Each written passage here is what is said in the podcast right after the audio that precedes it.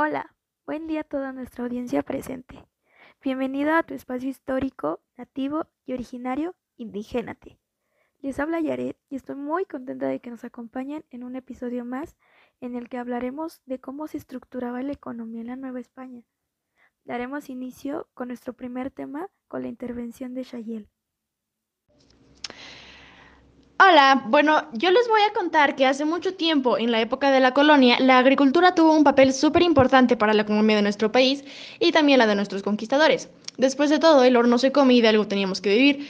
Los alimentos que producimos en Nueva España servían para que nosotros pudiéramos comer, para que el ganado no se muriera de hambre y también para como materia prima para otras actividades económicas. Claro, y aparte por si no fuera suficiente, aparte de que España ya se llevaba todos los minerales preciosos que teníamos en nuestra tierra, pues también comenzó a llevarse nuestros alimentos.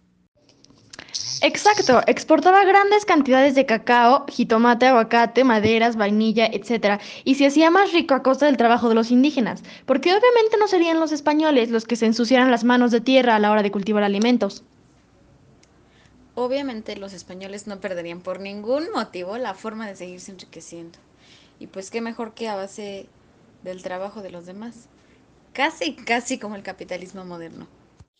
Pues claro, fue como un aspecto lucrativo porque en sí los agricultores perdían más ganancias que las que estaban invirtiendo en la producción agrícola.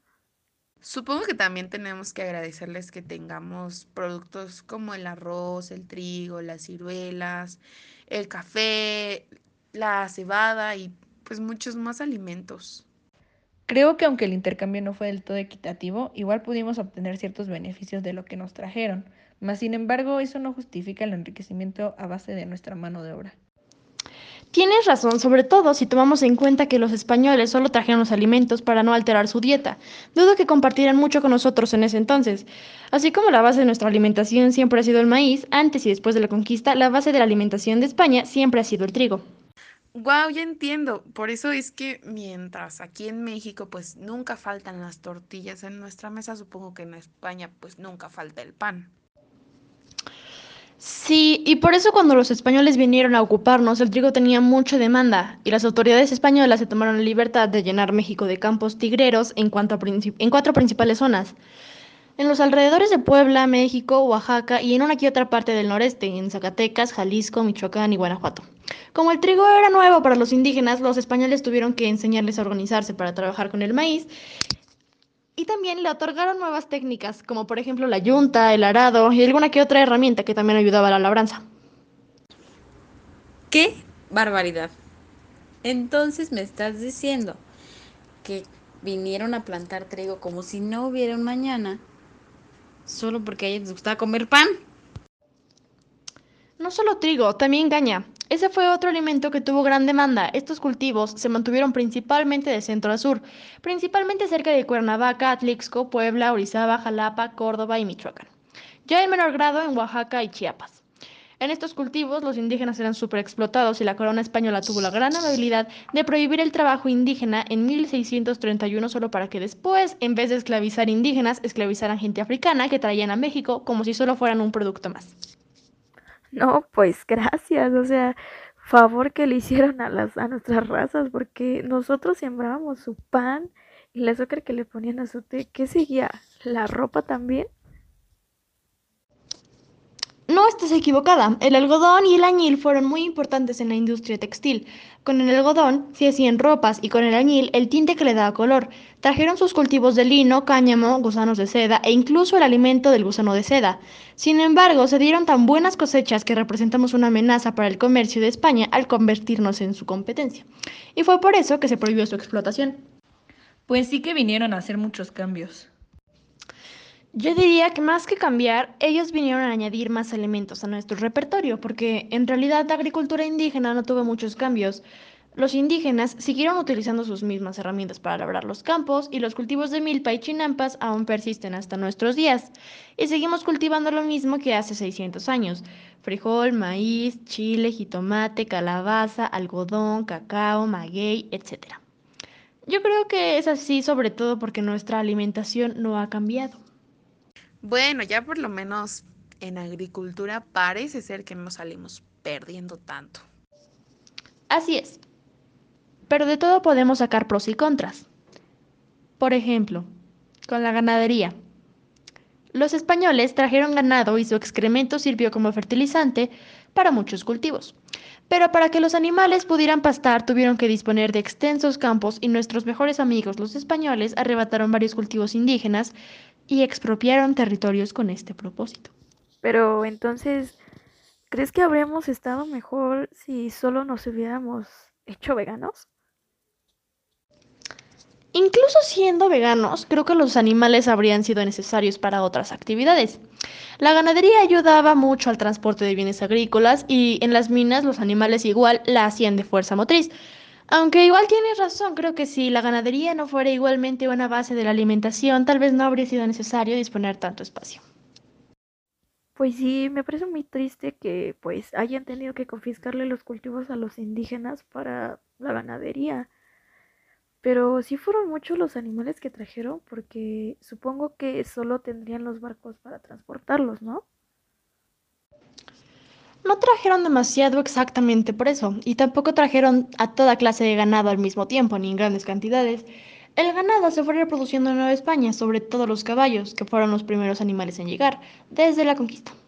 Y como se reprodujeron rápido, la venta de caballos tenía mucha oferta, por lo que no era caro conseguirlos. Los adquirían principalmente nobles y caciques. Ya después, en 1524, llegaron los cerdos y después las ovejas. El ganado ovino se volvió importante para el comercio, sobre todo textil, principalmente porque los españoles debían vestirse con algo. El ganado caprino había venido a Nueva España a satisfacer las demandas de la dieta española, ya sabes, queso, leche, etc. A las cabritas les gustaba el clima árido del norte y fue ahí donde más abundaban. Por último, el ganado vacuno tuvo mucha demanda y esto logró que en Puebla y en México los precios de carne pues disminuyeran, ¿no? Todo parece indicar que en el centro la gente en, en serio les gustaba la carne.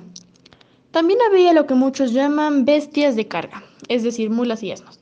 En mi opinión, estas especies están lejos de ser bestias, pero bueno, estos animales sustituyeron el puesto de los tamemes, que eran la gente indígena que hacía el papel de un caballo de carga. En fin, todos los animales servían para diferentes cosas. Wow, la verdad es que está increíble. Suena como que la ganadería era súper importante. Claro que lo era.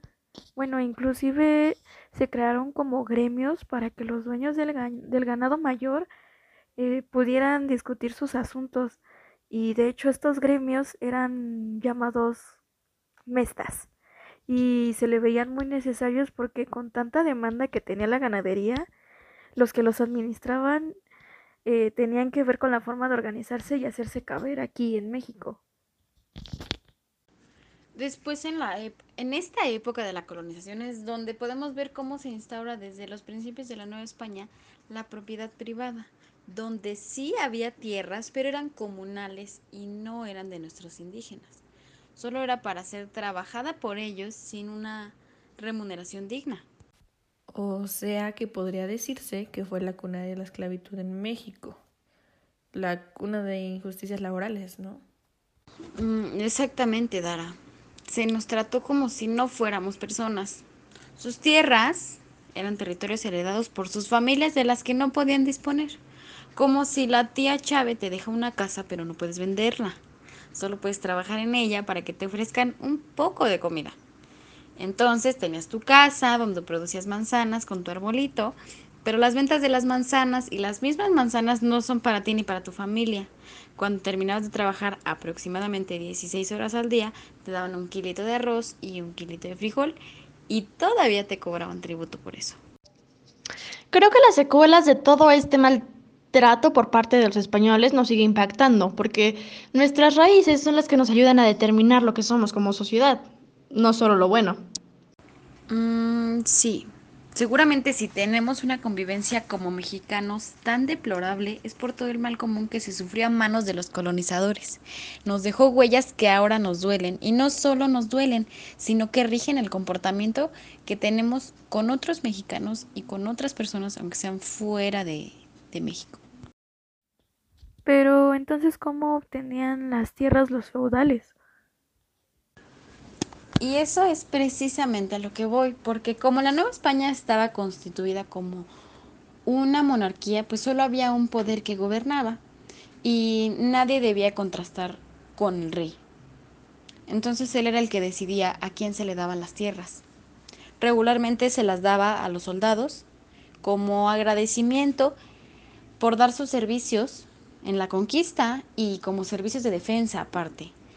Todo eso de la encomienda fue gracias a las Mercedes. Sí, claro, eso me lo enseñaron a mí en mis clases de historia en la preparatoria y era para limitar la obtención de territorios. Son básicamente los ejemplos clarísimos de que los españoles fueron de lo peor, individualistas y super explotadores. Claro, solo buscaban el bien de sus finanzas. Y eso en el caso de la adjudicación donde subastaban territorios los vendían a un gran precio territorios de la Nueva España que no eran de ellos. En los otros dos casos solamente había reglamentación en cuanto a territorios mal obtenidos o sin título, pero pues siempre se vio la forma de sacar dinero. Al escuchar a todas las chicas hablar sobre este tema, pues me hace pensar un poco que el fin de todas nuestras perdiciones y de todas las maldades que cometemos a veces o muchas veces es solamente por el dinero y las causas que tiene esto y lo veo muy mal. Pues cambiando a otro tema, me gustaría hablar de uno que ya se ha tocado bastante hoy, la minería. Sí, la verdad es que la minería fue una actividad económica súper importante para la época nueva hispana. Así que adelante, Dara. La verdad, la verdad es que sí. Fue en 1548 cuando los españoles encontraron un buen de minas ricas en plata a lo largo de todo el territorio de la Nueva España. Las primeras que encontraron fueron las de Tehuantepec, Zumpango, Taxco y Surtepec. El auge comenzó cuando se descubrieron las minas en Zacatecas. Pues claro, y de ahí se fue como extendiendo a territorios como serían San Luis Potosí, Guanajuato, incluso aquí en, en Pachuca también. Ahora que lo dices, recuerdo que fue Bartolomé de Medina quien fundó un sistema que se utilizaba para separar a la plata de otros materiales, ¿no? Uy, sí, sí, sí. Eso es de suma importancia. El sistema fue conocido como beneficio de patio o sistema de amalgamación. Gracias a esto lograron que la plata perdurara hasta 1792. Esta vez sí fue un buen aporte de un español. Oye, ¿qué onda con el impacto económico que generó la minería? Yo la verdad tengo entendido, y como lo mencioné hace rato, es que fue la principal fuente de ingresos para todos. Efectivamente. Eso en gran parte se dio por los impuestos que debían de pagar los mineros para la explotación de las minas, dinero que obviamente terminaba en los bolsillos de la monarquía. bueno, pero ellos no perdieron oportunidad para lucrar con nuestro país y sus propiedades. Además de eso, las condiciones en las que trabajaba la gente eran malísimas. Había muchos accidentes y las enfermedades que causaron los años de trabajo aparecieron pronto, sin contar las muertes por desnutrición e incluso muertes por cansancio. O sea, ¿se imaginan lo que es morir de cansancio? Literal. Ni siquiera puedo imaginar lo que debe de ser morir por cansancio. Pero eso para nada los detuvo. De hecho, esa fue la razón por la cual empezaron a comprar esclavos e incluso llegaron a conseguir indios cautivos. Todo eso porque la extracción de plata fue una de las fortunas más grandes de la Nueva España. A costa de la esclavitud, los mineros exitosos eran dueños de haciendas y palacios, compraban títulos de nobleza y exhibían su riqueza como si fuera algo digno de presumir. Sin duda como mexicanos tenemos un par de antecedentes históricos que nos han dejado herencias psicológicas y sociales como sociedad y pues, por consiguiente como individuos. Este proceso de la colonización fue un cambio radical para la civilización mexicana. Y no solo eso, fue un momento de sufrimiento que la verdad ni yo me imagino. Pero yo creo que solo a través de ese sufrimiento es que nos abrimos paso a un nuevo ciclo de vida y de evolución y de crecimiento, ¿no? Porque esto fue una enfermedad que nos llegó y la manera en la que la hemos sacado es admirable. La única forma de poder comprender lo que puede pasar es comprendiendo lo que estamos pasando y lo que pasamos antes.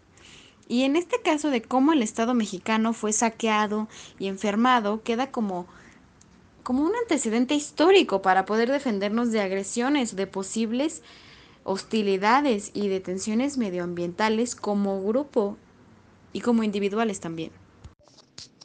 Pues esto ha sido todo. Creo que con esto podemos darnos cuenta de lo importante que fue en realidad Nueva España en la economía del país conquistador y el cómo nosotros fuimos perdiendo y ganando muchos recursos con esto. Exactamente, Shael. Pero, en fin, hemos llegado al final de nuestro podcast. De verdad espero que les haya gustado muchísimo este episodio y que todos los que nos escucharon el día de hoy se queden con algo de reflexión y hasta con aprendizajes nuevos si es que desconocían algo. Muchas gracias a las chicas por acompañarnos el día de hoy y nos escuchamos en un siguiente episodio. Adiós.